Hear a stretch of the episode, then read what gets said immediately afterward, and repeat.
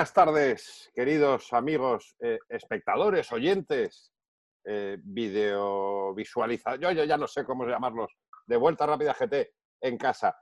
Nos hemos tomado un descanso un día porque es que, oye, eh, íbamos, íbamos a punto de gripar el motor, pero ya estamos de vuelta, no podemos parar. Hemos cogido la costumbre de, meternos hasta la cocina de, los pilotos y los protagonistas de las carreras y Juanma Fernández Pellón. Aquí estamos otro día con energías renovadas. Buenos días.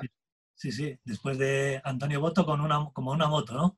Eso, ese Boto como una moto. Qué bonita entrevista, oye, nos llegan muy buenos feedbacks del encuentro este que, organizamos el otro día, que parece ya hace un montón, pero fue antes de ayer. O sea, es curioso.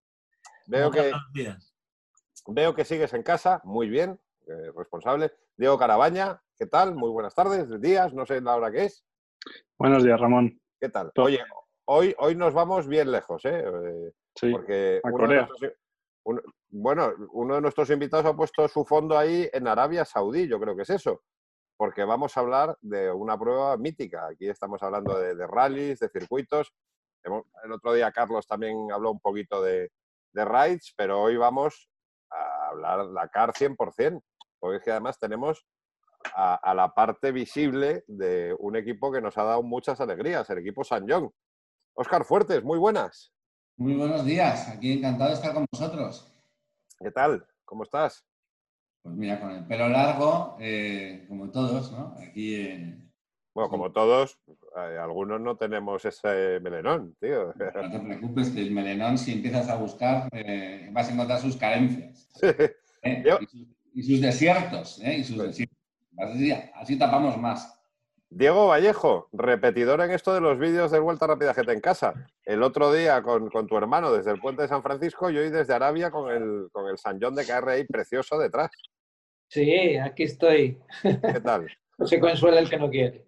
Está ahí, está anocheciendo. Abrígate que va, que refresca que el desierto por la noche. ¿eh? Y luego, un gran amigo de este programa no podía estar fuera de este vídeo, o sea, por supuesto, Dominigo Trasmonte, jefe de prensa de San John, España. Bienvenido. ¿Cómo estáis? ¿Qué tal estáis? Me alegro mucho de veros, aunque sea por pantalla. Bueno, es que es la única manera ahora que hay que de verse, ¿eh? o sea, por pantalla. No queda de otra. Ya vemos que, fíjate, tu piloto le ha crecido el pelo de una manera y a ti, macho, o se te ha caído, te ha menguado, te lo has cortado. Me, me, he cortado el pelo para ver si podíamos refrescar un poquito las ideas y no ha funcionado. No, bueno. Vamos a empezar, vamos a entrar en, materia. Oscar eh, ya nos ha contado qué tal, qué tal va. Diego, ¿cómo vas? ¿Cómo llevas el confinamiento desde el otro día que hablamos? Bien, bien. Ahora, como se puede salir a hacer deporte, pues... Hombre, yo tendría ocasión de, porque yo soy deportista galego de alto nivel, tendría ocasión de entrenar a cualquier hora, pero tampoco me parece que proceda, ¿no? Por imagen un poco, creo que cumplo el, horario que cumplen las otras personas porque tampoco tengo ni unos Juegos Olímpicos ni una prueba ahora pronto, así que haciendo en casa un poco y por fuera las horas que puedo. También está muy bien esto de, dar ejemplo. Íñigo, ¿tú cómo lo llevas? Porque no, al final tu responsabilidad no se limita al deporte, también lleváis la comunicación de una marca en un momento muy convulso. Sí, bueno, pues estamos eh, nosotros afortunadamente, bueno, lo, primero que me gustaría hacer es agradeceros la, oportunidad de, esta entrevista en, vuestro programa y felicitaros por todos los programas que habéis hecho anteriores al nuestro, que habéis entrevistado a personajes y deportistas de altísimo nivel, así que enhorabuena por el trabajo que estáis haciendo. Lo segundo, mandarle un abrazo y mucho ánimo a toda la audiencia de Vuelta Rápida GT, a todos los amigos de Vuelta Rápida GT y a toda la familia del Motorsport por para superar esta situación lo, más rápidamente posible. Y en, cuanto a tu pregunta, pues nosotros afortunadamente trabajamos en una, en una empresa que tiene más marcas, además de, de San John y de Subaru. Trabajamos en, una empresa que se llama Grupo Verge, que es una empresa muy fuerte. Y nos han puesto todas las facilidades desde, desde el día 8 de marzo. Fuimos de los primeros en irnos todos a casa para, para teletrabajar. Eh, fueron muy prudentes, muy rápidos y además eh, tenemos todas las facilidades del mundo para poder hacer el trabajo desde casa, con lo cual estamos, como quien dice, trabajando lo mejor por lo mejor que se puede, teniendo en cuenta que, bueno, pues al final siempre es más cómodo estar en contacto con tus compañeros en la oficina, tal. pero desde luego nosotros no tenemos queja y estamos pudiendo trabajar estupendamente bien y hasta la fecha. Evidentemente la situación es muy complicada para el sector del automóvil, un sector tremendamente importante, como sabéis, y esperamos eh, que pronto puedan, puedan, por lo menos los concesionarios de, de nuestras marcas retomar la actividad para, para, poder volver a que le vuelva a latir el corazón a este sector y que las fábricas vuelvan también a ponerse en marcha cuanto antes. De, Diego ya conocemos la, la opinión de, del primer vídeo que, que, hicimos con, con, Sergio, pero quería preguntaros a tanto a Óscar como a Íñigo. Vosotros también, claro, obviamente, estuvisteis en Arabia, en el Dakar, y, muchos ha hablado estos días de, de esa posibilidad que, que podía haber coronavirus en el, en el Dakar. Diego sostiene que no, que fue una, era una gripe así fuerte y chunga. Oscar, ¿qué opinas tú? Pues, depende, si me haces esto un mes antes, voy a contestar que yo estaba seguro de que había sido el coronavirus en Arabia.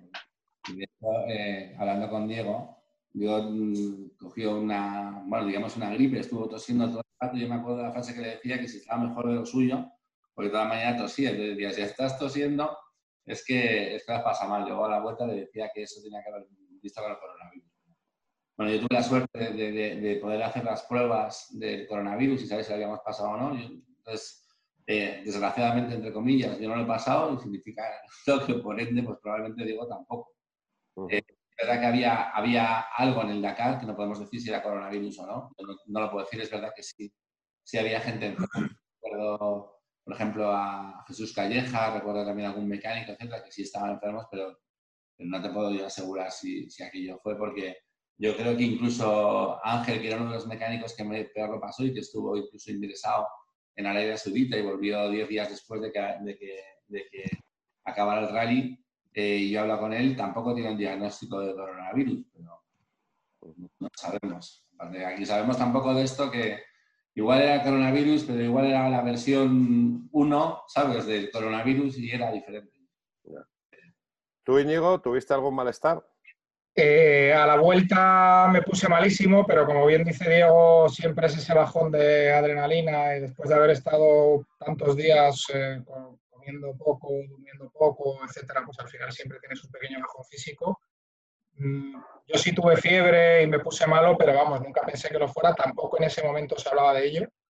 Eh, lo hemos estado hablando en el grupo bastante, salieron artículos en algunos medios como en Marca y en AS, si mal no recuerdo al respecto. Eh, hablé, hablé, incluso con Jesús Calleja hace un mes y, y, le dije que en mi caso, yo me he hecho, he hecho los test porque he tenido un familiar cercano que lo ha padecido y he estado en contacto y he dado negativo, con lo cual está claro que lo que yo tuve a la vuelta al Dakar no era coronavirus.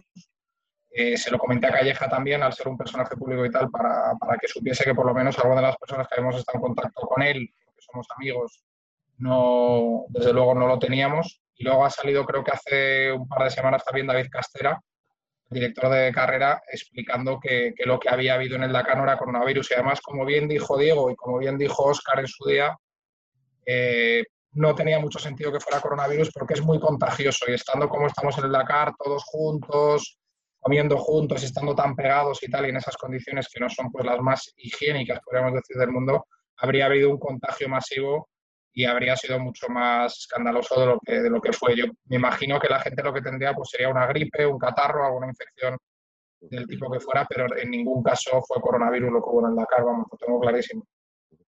Oye, a vosotros, mm, no sé si, si me, me, dirás ahora, Oscar, que, estoy equivocado, pero eh, sois de las pocas especialidades en las que este parón al final tampoco os ha parado en seco, porque lo, lo, que teníais que hacer en el año, como que dice, ya está hecho, ¿no?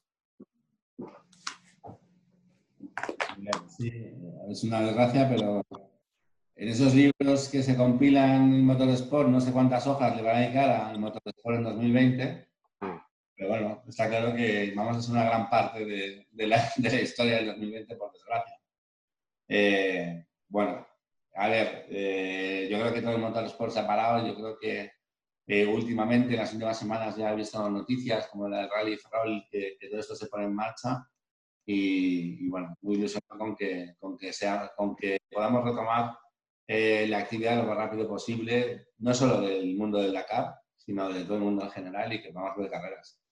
Pero vamos, también estamos viendo otro tipo de carreras a las que nos estamos aficionando un montón. Yo, esas todas las carreras virtuales me parecen súper interesantes, estoy mega enganchado. Y si te digo la verdad, estoy entrenando en privado, ¿sabes? Sin salir al público, a ver si logro, logro tener una marca lo suficientemente interesante como para, como para exponerme a carreras más visibles. Pero no, no estás corriendo, dices, ¿no? Eh, no, que a va. nivel público. Hay un, nivel, hay un nivel tan grande que primero me voy a poner las pilas en el mundo virtual y luego ya vamos a ver si echamos alguna carrera. Además, lo peor de todo esto, Ramón, del, del e-racing y tal, o del e-sports, que lo llaman, ¿no? Es que. Videojuegos, gente- videojuegos. los videojuegos es que la gente que te gana tiene 14 años o 15. Ya, ya. O sea, es lo más increíble, ¿no? O sea, el- el- este último que hemos montado con 8.000 vueltas con los Subaru RZ, eh, que ha sido una cosa increíble, en 24 horas se habían apuntado 400 personas de 200 posibles y el ganador no sé si tiene 14 años o 15. Y ha ganado a un montón de pilotos, no del nivel de Oscar Fuertes, porque Oscar Fuertes está a un nivel atómico, ¿no? Eh, sobre todo porque es nuestro piloto y hay que defenderlo. Eh, pero sí ha ganado a pilotos eh, tremendos, digamos, pilotos offline, y no han sido capaces de ganar a estos chavales que juegan, que no tienen ni carnet de conducir, ¿no? Con lo cual es esto de los, de los deportes online, la verdad, y de las carreras online es un, un mundo fascinante, ¿no? Encuentras allí. Seguro que llevaba alguna modificación ilegal en el procesador. Pero seguro que luego metes a, a- a- a un chaval de estos, como dice Íñigo, que no tiene carné. eh, Dale la vuelta, a ver en si un- te en- gana. En un coche, en un coche real y, y a ver, ¿no? Eso es. Íñigo, digo, Diego, vosotros además, como, como la estructura familiar Vallejo Racing, os habéis metido ya en el, en el mundo de... Bueno, Virtual, realmente ¿no? es, eh, realmente es hace, no sé si un par de años o un año más o menos, se puso en contacto con Sergio, un chico que es muy aficionado nuestro y que estaba metido en ese mundo. Y bueno, nos pidió un poco si podía hacer una estructura eh, de Vallejo Racing y tal. Y bueno, eh, le dijo Sergio que sí, que, que sin problema. Y compiten ahora algunos que son amigos nuestros, pero y Sergio y yo competimos. A ver, yo esto lo comparo un poco como si decimos un juego de guerra, ¿no? Eh, que puede jugar cualquier persona desde casa y no hay peligro y está genial. Eh, si mandamos ese tío a una guerra de verdad, pues es probable que, que no lo hiciese también como los militares que están activos, de que es un poco parecido a eso. O sea, Muy buena. Es un mundo que para mí pues está bien porque te permite practicar y en el caso de los copilotos más, ¿no? Porque es bastante real, y, pero no es lo mismo, evidentemente, y nunca va a sustituir a, los, a las carreras de verdad. Pero, a ver, dices los copilotos. Eh, en esto de las simulaciones, ¿va el copiloto sentado al lado del piloto cantándole las... Mm, Se puede, a ver, normalmente llevan el copiloto virtual, pero por ejemplo yo con Sergio había probado ya hace tiempo eh, que bajaba muchísimo los tiempos cuando hacía sus propias notas y le iba yo de copiloto cantando las notas. Y bajaba una barbaridad, o sea, muchísimo mejor. Sí, tiene disculpa. Si se equivoca, tiene Dice que se equivocó el copiloto y ya está. Uy, ¿se, se está acoplando algún audio ahí? No sé si, si tenéis eh, el micrófono. No, no sé qué, qué puede pasar estas cosas modernas. ¿Se podría hacer una simulación? De hecho, hay un, hay un videojuego en, en PlayStation. Pero ¿Se podría hacer una simulación del Dakar más o menos parecida a la realidad, chicos? Sí. Había un videojuego, había un videojuego, Diego, ¿te acuerdas que estuvimos en, en 2019 hablando con un, con un representante de- del videojuego, de la PlayStation, para hacer, de hecho nos hicieron las fotos, hicieron todo y supuestamente el videojuego estaba en, en- en producción, pero no hemos vuelto a saber de ellos, ¿verdad? Tú no volviste a saber nada de aquel chico, Sí, ¿verdad, Diego? est- estaba en el último Dakar, el chico, y estuvo sacando las fotos al Sañón Nuevo, al, al Corando. Es verdad que vino al final, Eh, cierto, yo no estaba ese día. Sí, porque est- está, parece ser que van a esperar a la PlayStation 5 para sacar el juego para la PlayStation 5. Que por lo visto la Play 5 es otro rollo, ¿eh, Ramón? un jugador del Dakar de videojuegos. ¿Eh? Es que, tengo aquí a mi izquierda, no la ves en pantalla, un, un auténtico jugador del Dakar de videojuegos. Yo tengo otro también aquí a la derecha. Oye, Juanma, ¿pregunta algo?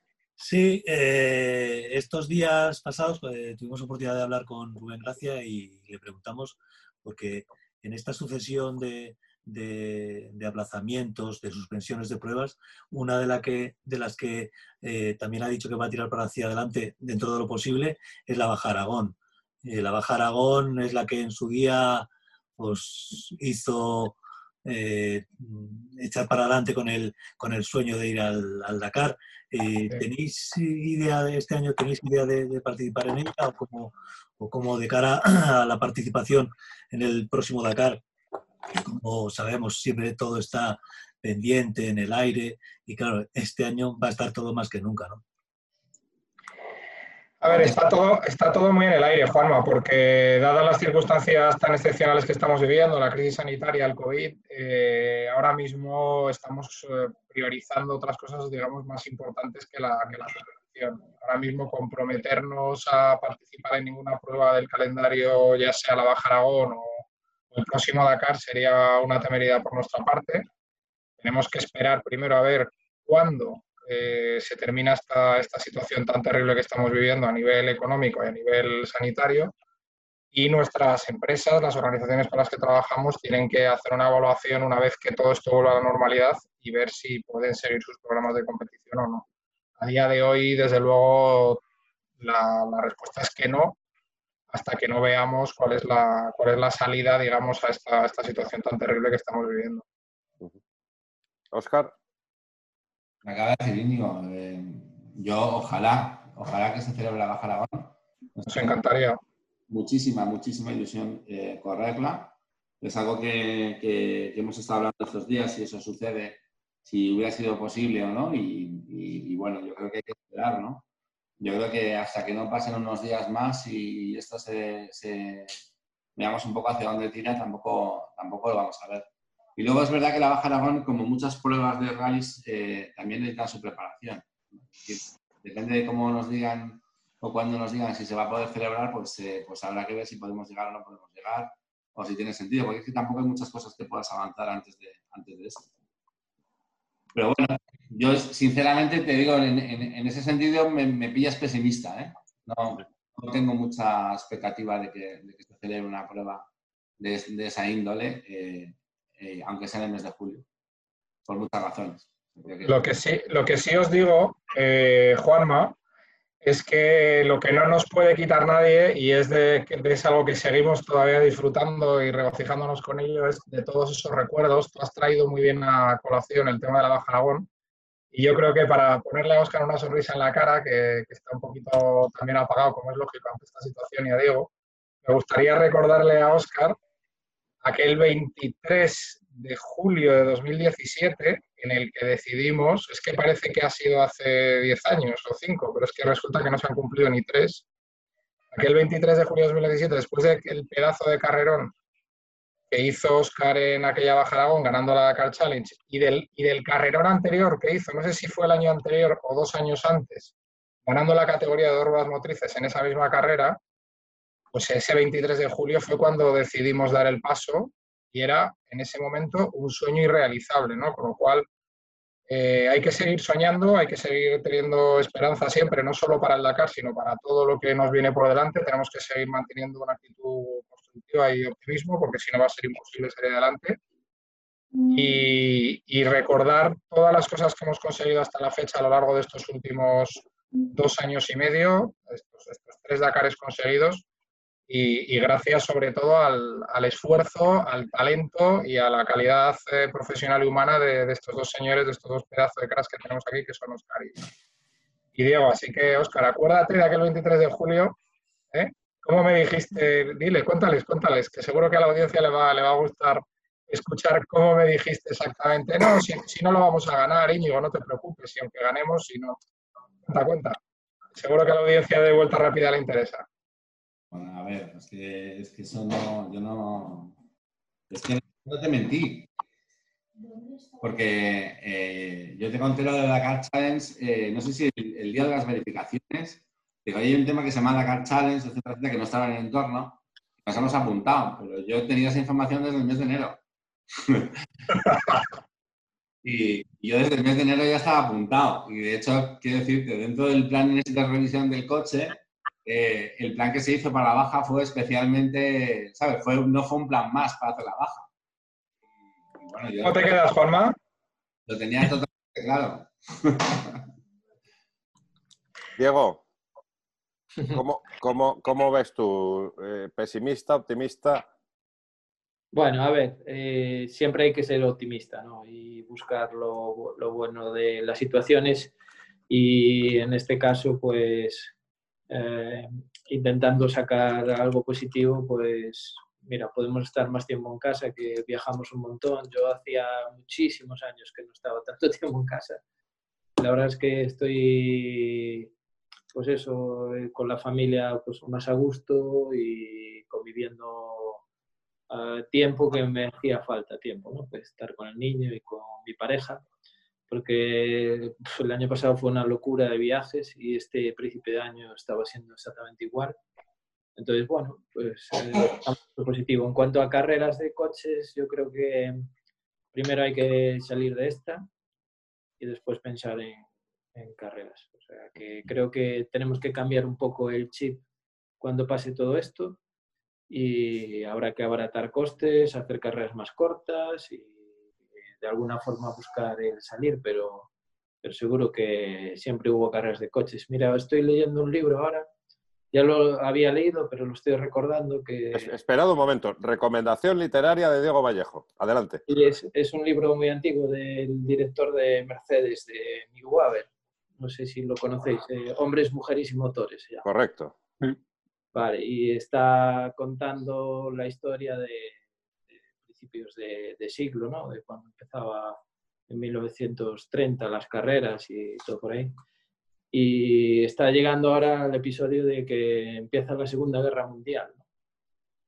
Y sí, se paró unos años, pero siguió habiendo carreras. Quiero decir que, que es curioso que, que a pesar de que pasen muchas cosas, pues siempre seguirá habiendo carreras. Eh, serán de otra forma, cambiarán, tendremos que adaptarnos, pero seguro que, salimos adelante. Oye, eh, ¿y cómo, cómo, veis, por ejemplo, que, afecte eh, toda esta, esta, pandemia? Al final no, deja de ser también una crisis económica, una crisis industrial, a, cosas que teníamos ya eh, encima. La, electrificación del motor. el otro día salía un comunicado del World Rally Car diciendo que el Mundial de Rallys mantiene el plan establecido de introducir los coches híbridos en el próximo reglamento. Eh, en el Dakar se ha hablado, bueno, Acciona intentó hacerlo con el coche eléctrico. ¿Cómo veis? ¿Va a ralentizar quizá la entrada de, una electrificación masiva en el mundo del motor y, por ende en las carreras? Contesto yo. Vale, Oscar, dale. A ver, yo, eh, igual que digo, voy a ser tremendamente positivo porque es la verdad. O sea, cuando las cosas vienen y, todos los cambios son tan radicales, es cuando, cuando de verdad surgen cosas que llegan para quedarse. Eh, yo creo que en los ámbitos de la vida, de la salud o de cualquier crisis, eh, es cuando la creatividad, muchas cosas han acelerado. Y aquí vamos a ver que procesos que ya estaban en marcha, la digitalización, la deslocalización, un montón de cosas ya, se han, ya han llegado, o sea, ya no esperan cinco años, están aquí ya y, son reales. Y eso va a pasar también en el mundo de las carreras. Eh, en el mundo de las carreras, al final, hay un status quo que cuando llega este, algo como esto se rompe y de repente todo cambia. Todo cambia desde el punto de vista de todos los lugares. De aquel reglamento que no se movía, de repente se mueve. Aquellas costes que eran estables, pues de repente son variables aquella forma de que vimos una carrera como, ¿sabes?, de una carrera larga, pues de repente también cambia. Y eso es bueno. Y desde el punto de vista de la electrificación, no, yo por lo que y ya sabes que en mi ámbito laboral estoy muy, muy metido con las marcas, eh, los procesos y los protocolos siguen estando presentes. Yo creo que la electrificación es un momento más, ¿sabes? Igual que tal, y que, y que vamos a afrontar, ¿no? Como, como estamos diciendo, pues desde el punto de vista de, cómo lo vemos o cuál es la percepción de cada uno, de si la electrificación es la solución o no, no, no es el tema. La electrificación es lo que los clientes están demandando ahora, por, muchas cosas. El mundo de la competición va detrás del mundo comercial del automóvil y veremos coches eléctricos en el World Rally Car, veremos coches hibridados en parte en el mundo del off-road, pero no por eso dejarán de ser espectaculares, divertidos y nosotros tendremos que adaptar y, ya está. Lo que está claro, lo que está claro, Ramón, es que la normativa europea, salvo que me haya perdido algo, que es la que, la que de alguna manera nos condiciona a toda la industria del automóvil a cumplir esa, reglamentación, eh, mantiene sus estrictos niveles de exigencia, mantiene, mantiene los estándares que se nos han exigido de reducción de emisiones de CO2 por kilómetro y para poder cumplir esa normativa, para poder cumplir esas exigencias, las marcas de coches eh, tienen, que, tienen que aplicar diferentes tecnologías y a día de hoy la más sencilla o la más, entre comillas, sencilla es la hibridación o la eh, hibridación con enchufe, digamos, lo que se conoce como plug-in hybrids o híbridos enchufables, o la electrificación para bajar esa media de emisiones que tienen los coches de, las diferentes marcas y de las diferentes gamas de cada marca de coches. Eh, eso por un lado. Por otro lado está la parte de la demanda, que Oscar lo ha sacado también aquí a, debate como, con muy buen criterio, como siempre, porque él trabaja con Infoa, con, un montón de marcas. Eh, la demanda, evidentemente, si hay una, recesión económica en España a raíz de esta situación, eh, la demanda de coches en todas las recesiones se ha, se ha eh, reducido y también se ha reducido el ticket medio de compra de los coches en España. Para que os hagáis la idea, el ticket de comprar los coches en España oscila en el entorno de entre los 21.000 y 22.000 euros aproximadamente. Eh, los coches eléctricos a día de hoy son eh, más caros, la mayoría de ellos que ese ticket de compra. Ya empieza a haber eh, coches que no lo son. Y para poder, digamos, ofrecer a esos clientes coches que estén dentro de su rango de precios, eh, yo creo que van a tener que abaratarse eh, los coches eléctricos, eléctricos puros como tal. Eh, salvo en algunas marcas que ofrecen un producto más premium y, otra tipología de cliente. Pero al gran público, para que le llegue el coche eléctrico, yo creo que tienen que tener más autonomía y tener un precio más asequible.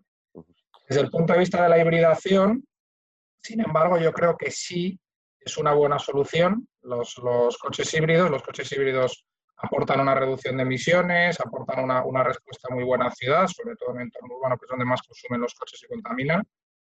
Y creo que sí son una buena solución los híbridos y los híbridos enchufables para reducir las emisiones, para cumplir esa normativa, para evitar las multas y para atender a esa demanda que también demanda cada vez de vehículos más eh, respetuosos con el medio ambiente, no solo por una cuestión de la normativa que nos obliga a las marcas, sino también porque las propias marcas y la sociedad van en esa dirección. ¿no? Juanma, eh, ¿te parece que empecemos a las preguntas habituales de carreras? ¿Eh? Sí, sí, sí. A ver, mejor momento, mejor recuerdo de unas amplísimas trayectorias, tanto de, Óscar Fuertes como de Diego Vallejo. A, Diego luego le preguntaremos también, pero claro, su trayectoria deportiva no es tan extensa. No, no. Óscar. ¿El mejor momento? Sí. Ah, yo, digo que en esta carrera me lo he pasado muy bien y yo creo que Diego estará de acuerdo que para mí el mejor momento ha sido el último tramo de este año. ¿De toda tu carrera? Sí, eh, obviamente sé que más tengo. ¿no? Hay muchos momentos muy bonitos en mi carrera y, me, acuerdo siempre, me acuerdo siempre de los de finales. ¿no? Pues la carrera de final que definía un campeonato, pues me acuerdo muy bien. Pues, eh, siempre me acuerdo de esas, de las últimas, me acuerdo de las primeras. Pero en concreto la ha sido muy chula porque eh, la verdad es que yo creo que estábamos haciendo un rally fantástico y, el último día estaba todo el mundo nervioso, sobre todo Íñigo. Estábamos en posición 25 y entonces eso de que acabar entre los 25 primeros parece ¿no? Era relevante y sabía que lo podía vender y teníamos una presión brutal. Estaba muy pesado, muy pesado. ¿Y qué tal? ¿Todo bien? Y, y Íñigo Trasmonte pesado? No, no, no, no, no, no. Alguien vendrá que Eran 150 kilómetros, algo así, ¿no? Era más o menos, ¿no? Sí, sí. Era de, sí, 150. Y, tú sabes, Ramón, cuando haces esa carrera, tío, que, o sea, que no solo lo que puedes hacer es perder cosas, ¿no? Y de repente se te hacen siempre eternas, ¿no? es como la última vuelta cuando lideras una carrera en un circuito o el último tramo cuando estás ganando de 40 segundos. Es horrible, o sea, de repente casi prefieres, ¿sabes?, tener que hacer el tramo a correr que no a quedarte ahí, que no sabes si estás perdiendo mucho estás perdiendo poco. Y entonces Diego, como es un pirado, ¿sabes? Me dijo, pero tío, corre, y ya está, ¿sabes? Y corramos. Y nada más teníamos Nani, que sabéis que había perdido tiempo porque se había roto la caja de cambios y tal, venía recuperando mucho tiempo por atrás y yo sabía que, que Nani sí que no tenía nada que perder, ¿sabes? Y, y, iba a salir a, correr el máximo posible. Y, y, a ver, no digo que había que ganar, le digo que había que conservar tiempo para que no nos recortara más tiempo. Y la verdad que fue una etapa, tío, buenísima, corrimos un montón. Y, fíjate que ha sido la primera vez en los tres Dakares que yo he hecho que me ha fastidiado que llegase la meta, porque cuando la meta al final de un Dakar dices, ya, ¿sabes? Ya, ya he acabado, ya me, ya, ya me salgo, me he relajado, etc. Y aquí cuando llegaba la, cuando llegaba la meta dices, me hago en 10, tío, no hubiera durado 30 kilómetros o 50 kilómetros más, porque la verdad es que veníamos muy bien, habíamos cogido un ritmo buenísimo y, y bueno, no vamos a Yo creo que ese ha sido uno de los mejores, luego a contar otros también. Diego, y, tú, a nivel rides, porque ya el otro día hablamos de, de, rallies también largo y tendido, pero a nivel rides, ¿cuál, ¿cuál, es tu mejor recuerdo? Sí, eh, pues es probable, ¿no? Que el que habla Oscar, ese último tramo, que además, eh, mira, este carpa es una cosa curiosa, que es que los primeros días eh, nos molestó mucho el polvo y tuvimos algún lío con el Sentinel y tal, pero fuimos escalando posiciones y llegamos a una posición que, era muy buena y que si corríamos mucho, corríamos el riesgo de romper y no subir muchos puestos porque los rivales estaban eh, lejos y por detrás también, con lo cual era más una carrera de aguantar que y supimos adaptarnos, pero nos fastidiaba porque veíamos que había etapas que podíamos haberlo hecho mucho mejor corriendo final te fastidia porque la clasificación de etapa etapa pues no estaba siendo muy buena porque íbamos manteniendo. Y en esa última, pues lo que dice Oscar, salimos a correr y corrimos eh, casi, casi como si fuese un rally. Y aparte era complicada de navegación, me acuerdo que tenía muchos cruces y sitios por donde pasar. Y íbamos pasando genial. Y no logramos mejor clasificación porque salíamos bastante atrás y bueno, nos estorbó un poco el polvo alguna vez y, bueno, nos encontramos con coches perdidos de frente y nos hizo perder algo de tiempo eso, pero aún así fue nuestra mejor etapa en el Dakar seguro y bueno, todos mis Dakares. Y, lo que dice Oscar, se nos pasó rapidísimo, eran ciento y pico kilómetros, no recuerdo ahora exacto cuántos, pero cuando nos dimos cuenta estábamos en meta. No sé, fue algo como, ostras. Ramón, llegamos a meta, si os acordáis de Lucas y Carlos que ganaron la carrera, pero que ganaron que, no tenían un margen como para correr. Y entonces, bueno, pues fue la primera vez que cuando llegamos a la tabla de tiempos, pues vimos que aquello, ¿sabes? No, iba de muchos números, ¿sabes? y entonces dijimos, joder, eh, esto ya estamos ahí, a ver, divide, tú sabes, las, las, los, engaños, que nos hacemos los pilotos. A divide el tiempo por kilómetros. Uy, pues no sé Tiempo por kilómetro es muy poco. ¿Cuánto hay de coche? Pues Por explicarlo un poco, tengo aquí la clasificación de etapas. En todo el Dakar nunca hicisteis por dentro del top 30, salvo esa última etapa de la que habláis, y sin embargo acabasteis en la posición 24, lo cual explica muy bien la regularidad de vuestra carrera, lo que veníais diciendo. Eso se llama martillo pilón. Boom, boom, boom. No, el tema es que, a ver, si hubiésemos seguido corriendo, pues, a ver, igual podíamos haber hecho el 23 o el 22, pero es que ya no dependía de nosotros, porque era de otros coches mucho más potentes, equipos mucho más potentes, y dependía de que ellos se recuperasen o no. Entonces tampoco era cuestión de ponernos a correr a lo loco. Yo creo que lo hicimos muy inteligente eh, la carrera y sí, claro, que nos gustaría haber corrido todo el rally, pero yo creo que hay que saber adaptarse, porque como, como digo yo, muchos otros pilotos que nos decían, yo si no tuviese ese problema, quedaba más arriba, bueno, eh, todos hubiésemos sido virtuales ganadores de, de Dakar sin problemas. Y, y, a mí eso me hace gracia, porque yo siempre digo que meta punta en una pregunta. Entonces, eh, pues, eh, fue un poco eso, que, que demostrar que realmente podíamos ser rápidos. Tuvimos parciales muy buenos, eh, de todas formas. Yo creo que en la tercera o cuarta etapa, no recuerdo muy bien, hicimos un parcial de decimoprimeros, me parece. Sí, 11.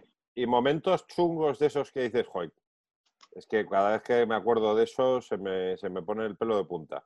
Qué mal lo pasamos. o esto lo borraba. Bueno, ahí, ahí donde, donde tuvo el accidente González, el accidente mortal, que Sí. Claro.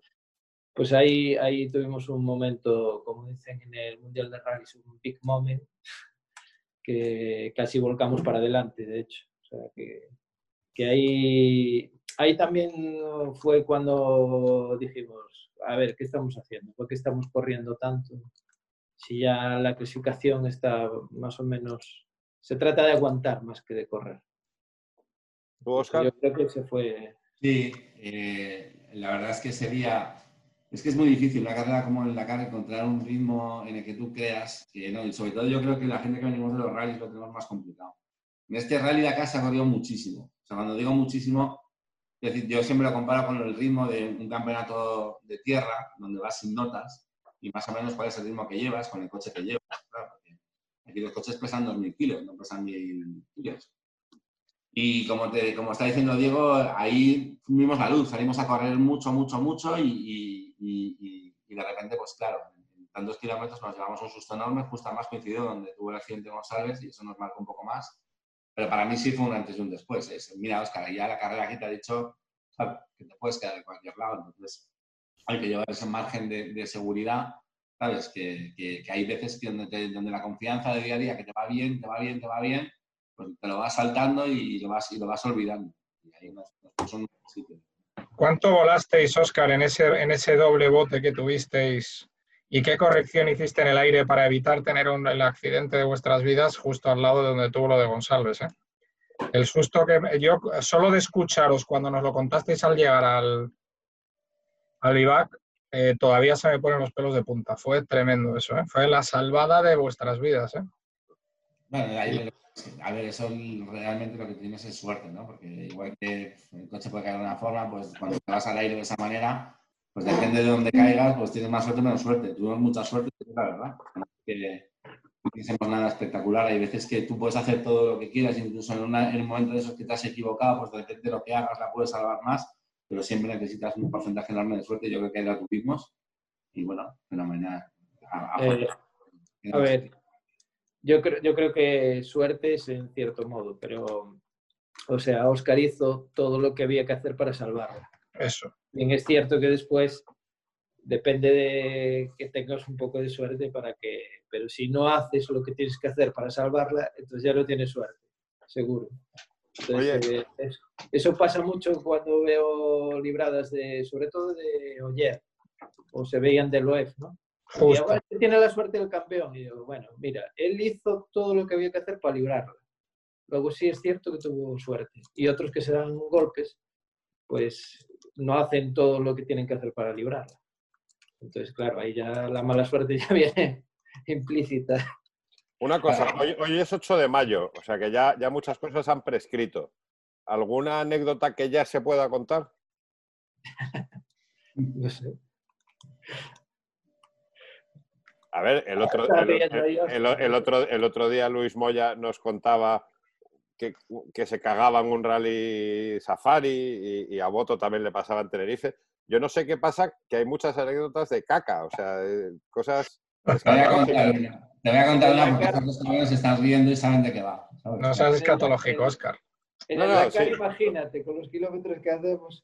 A ver, Eh, aquí, aquí cuando subes el vídeo a YouTube tienes un botón que es contenido para niños o no. Nosotros le damos a no por Te defecto. voy a contar, te voy a contar qué pasaba, porque tú sabes que en, el Dakar echas muchas horas, hay gente que lo lleva mejor, que lo lleva peor, pero, pero lo, de, lo, de, lo de tener que hacer tus necesidades es un tema, claro, llevas muchas horas y de repente como lo hagas.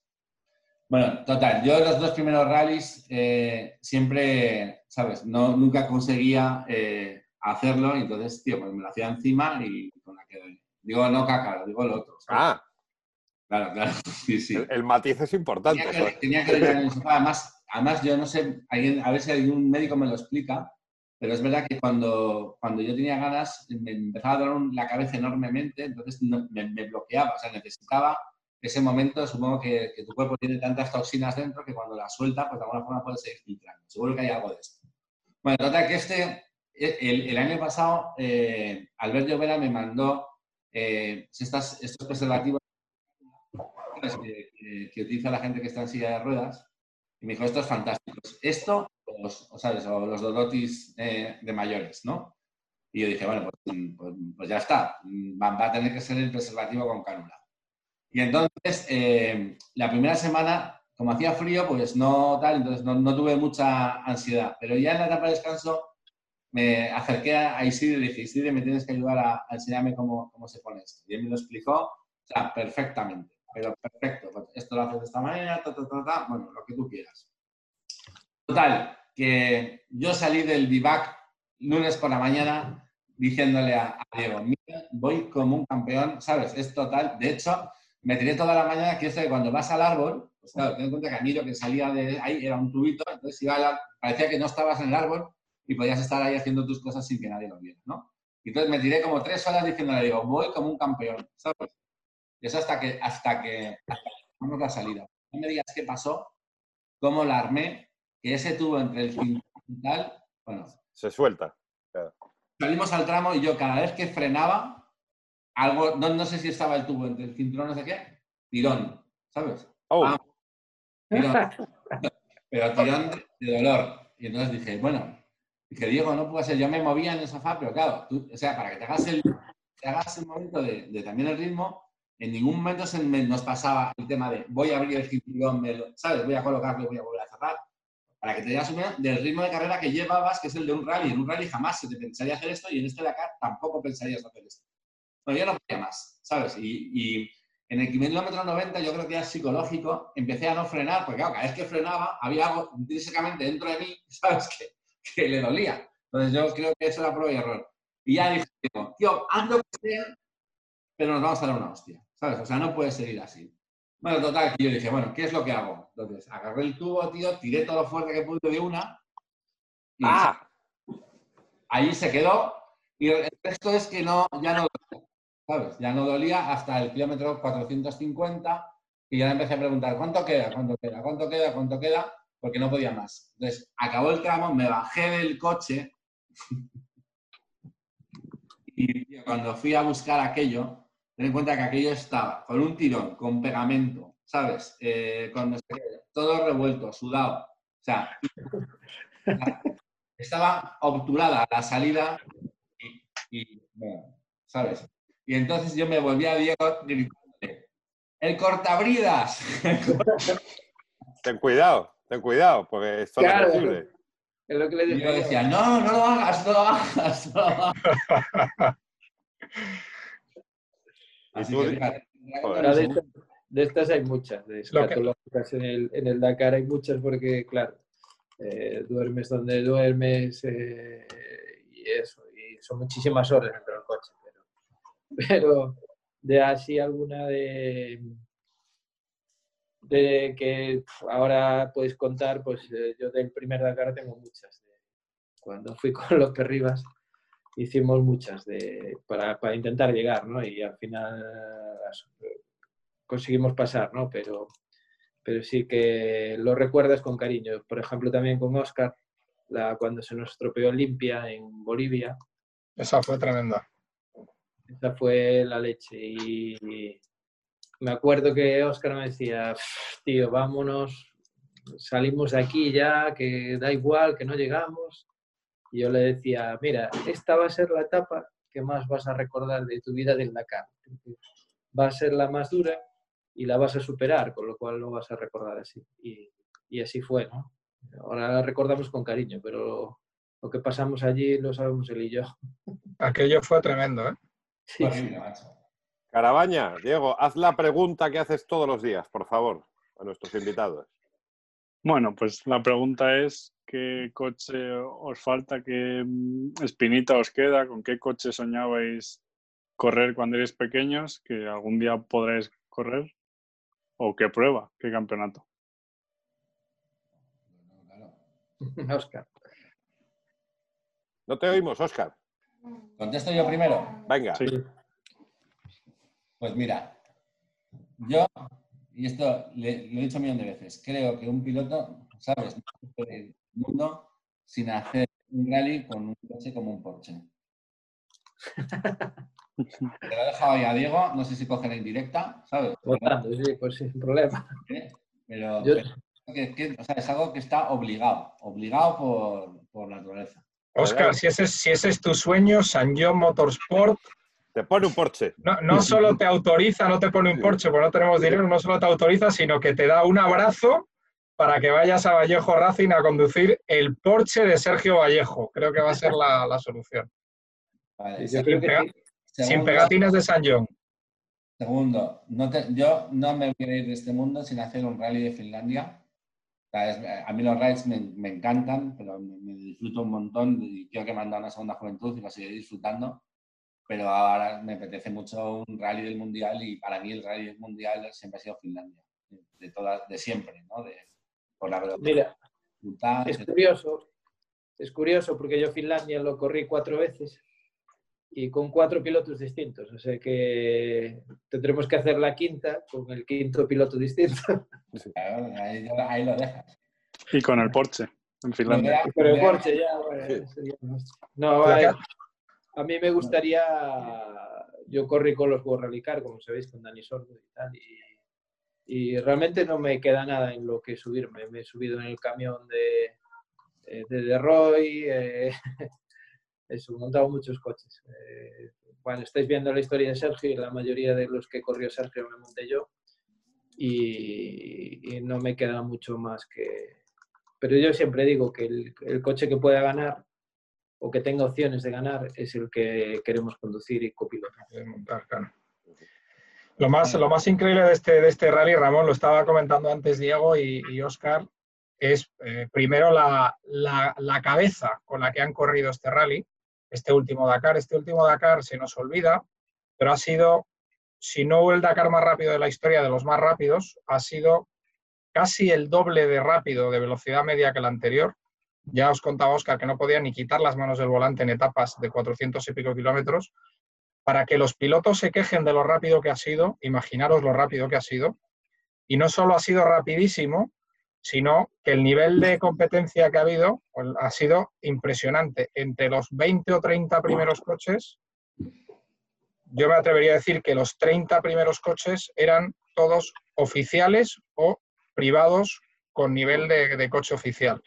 Con lo cual, eso pone todavía más en valor que un proyecto como el nuestro, queda feo que le diga yo, pero es cierto que un proyecto como el de San John, eh, que sí ha salido adelante y a este nivel ha sido gracias a Oscar y a Diego fundamentalmente, y me cansaré de decirlo, que hayamos podido ser competitivos con un proyecto con mucho menos presupuesto, compitiendo contra coches muchísimo más caros y contra equipos 100% oficiales, porque este año el nivel de inscritos era absolutamente mareante y la velocidad que se ha corrido la carrera ha sido mareante. Y para acabar en el top 25, que os preguntaréis, ¿y por qué lo del top 25 y por qué no, no el top 20 o el top 30?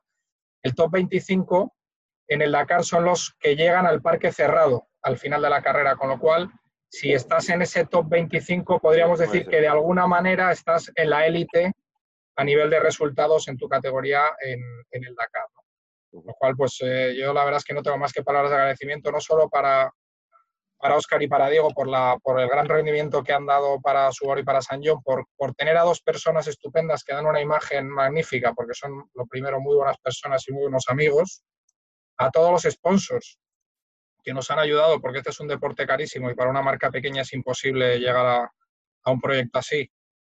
Eh, sin los sponsors y, y, también a todos los medios de comunicación que nos habéis ayudado con Vuelta Rápida GT desde el primer día. Y no hablo desde el primer Dakar, no, hablo no. de la primera carrera de la Baja Aragón o, o del, del CERT con Malavestia, con aquel corando que hicimos, que han pasado ya cinco años desde aquello, es increíble cómo, cómo pasa el tiempo. Habéis estado con nosotros ahí al pie del cañón ayudándonos, siempre, dando siempre. a conocer nuestro proyecto y si no fuese por vosotros, no, no, tampoco estaríamos nosotros aquí. Nosotros hemos estado que... ahí desde Malavestia hasta Hijo Puta, o sea, eso por supuesto.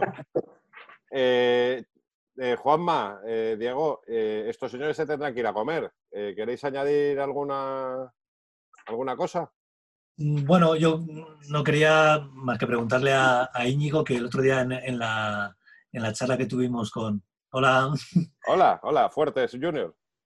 En la charla que tuvimos con Tío Martín nos habló de, una faceta tuya que, bueno, ya lo habíamos visto ah, bueno, en redes sociales, pero que no quería, en estas circunstancias en las que nos ah. encontramos, eh, más que alabar tu, tu conciencia social, ¿no? El ayudar, eh, como, y supongo que, que, bueno, que tuviste que vivir, nos contó que, que, era, que llevabas a los hospitales las mascarillas, los, los EPIs y todo esto, y, íbamos para darte las gracias y que nos contaras un poco cómo, cómo fue esa experiencia.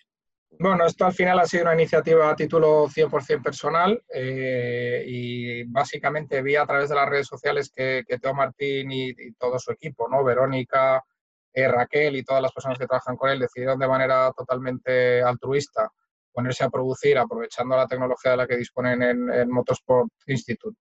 Eh, pantallas protectoras y justo en pleno pico y en pleno momento crítico de toda esta situación del COVID-19 que estamos viendo, lo vi en sus redes sociales. Entonces lo que hice fue hablar con, con ellos y ofrecerme voluntario para, para llevar algunas de las pantallas, no todas, porque ellos han, han, trabajado de maravilla, para poder entregar alguna parte de esas pantallas y para poder ayudarlos en, en lo que fuera posible. Y la verdad es que ha sido un, un, lujo, la verdad es que ha sido una sensación muy, muy bonita porque, porque, a ver, la iniciativa es de ellos, pero poder poner tu granito de arena y poder ayudar, ayudar a algunos hospitales, a algunas residencias. Hemos entregado, la verdad es que miles de, de, pantallas protectoras. Hemos de alguna manera montado un, listado de difusión para coordinar a todas esas personas que nos las iban pidiendo. Y la mejor de las noticias no es que haya participado, sino que la mejor de las noticias es que en los últimos mensajes que he mandado a ese listado de difusión, nadie me está pidiendo material, con lo cual, eh, desde hace ya dos semanas, con lo cual parece parece que los hospitales, las residencias y, demás colectivos empiezan a tener el material necesario para poder protegerse. Y para poder proteger a todos estos héroes que están ahí fuera, que son no solo los sanitarios, sino el personal de limpieza, las personas que nos atienden en los supermercados y demás, que han estado ahí ayudándonos a que nosotros podamos estar en casa, con lo cual pues ha sido una experiencia maravillosa que os recomiendo y que espero poder repetir en cuanto, en cuanto pueda, si no es con esto, con alguna otra cosa. Oye, eh, hoy, hoy Diego nos ha hecho una recomendación literaria también del confinamiento y yo quería acabar este vídeo haciendo, porque hoy, hoy nos ha llegado la noticia y creo que es una buena noticia que los, negocios eh, vuelvan a, reactivarse. Oye, es, fundamental para la economía. Y nos ha llegado. Os voy a hacer una recomendación gastronómica a vosotros y a, todos los, los, que están viendo este vídeo porque en Madrid, Diego ahora mismo eh, no está en Madrid, está arriba en, Galicia, pero a la hora de tomar un helado, yo se lo voy a preguntar a un copiloto famoso. Eh, un helado en Madrid ahora se, está disponible en un sitio muy particular, ¿verdad, Diego? Sí, en Mama Elba. Mama a partir De mañana, eh, a partir de mañana podéis pedir vuestros helados y ir a recogerlos o Así que nada, eh, muchas gracias eh, por la parte que me toca, Ramón, porque, bueno, mamá Elba es de mi hermana. Sí, sí, de diez y media a dos y media, de cinco y media a nueve y media. Calle Ruda 15 en La Latina y calle Cea Bermúdez 29 en Chamberí. Están buenísimos, ¿eh? Lo corroboro. Pero es que no son los helados, también temas de, pastelería, de, meriendas, de productos de pastelería. Una pasada. Sí, Ahí Oscar creo que ya iba a pedir uno, ¿no? Yo ya tengo para mañana, que lo sepas. Bien, bien, bien. Y no, voy a ir solo, no voy a ir solo. Y, aparte que yo creo que en este confinamiento hay que, tomar el agua. Ahí tenéis a Oscar Junior, que es el eh, que ya le tengo fichado para Señor Motorsport. Oscar, saluda a tu manager. Sí, sí. Le tengo fichado para Señor Motorsport. Estamos pendientes de firmar el contrato. Estamos dudando si yo me llevo un 20 o un 30 y Oscar Junior, que está muy bien entrenado por el padre, ha dicho que no me paga más de un 10. por, ahí, vemos también la, nueva, generación de lobeznos. también. Álvaro Vallejo, ¿cómo está usted? Bien. Bien. El copiloto. El copiloto del copiloto. ¿Qué tal, campeón? Bien. Íñigo, te, te, estamos entrenando también. Eh, vamos a empezar a entrenar también, a ver si le gano a Oscar en el, en el juego. Íñigo, te estamos mandando un mensaje. Ten hijos. Mira, mira, aquí todo el equipo. Pues. En hijos y que nos pagan las pensiones, ¿no? Además, además, Ramón, para alguien como Íñigo, qué mejor momento de pasar este confinamiento ¿eh? que trabajando en traer gente al mundo. Ese tema. Y además, la, la vía tiene un rato. Señores, ha sido Venga. un auténtico placer pasar este ratito con el equipo de, de San John, que más que, a ver, son, sois equipo, pero sobre todo sois, sois amigos nuestros. Y eso Sí. siempre es un gusto. Muchas gracias. Muchas gracias. Gracias, gracias. gracias, Diego. Gracias. Juan. Gracias. Gracias, Juanma, por estar ahí, por darnos la oportunidad y que, que, que cuidaros mucho, ¿vale? Cuidaros mucho. Gracias a ti. Igualmente.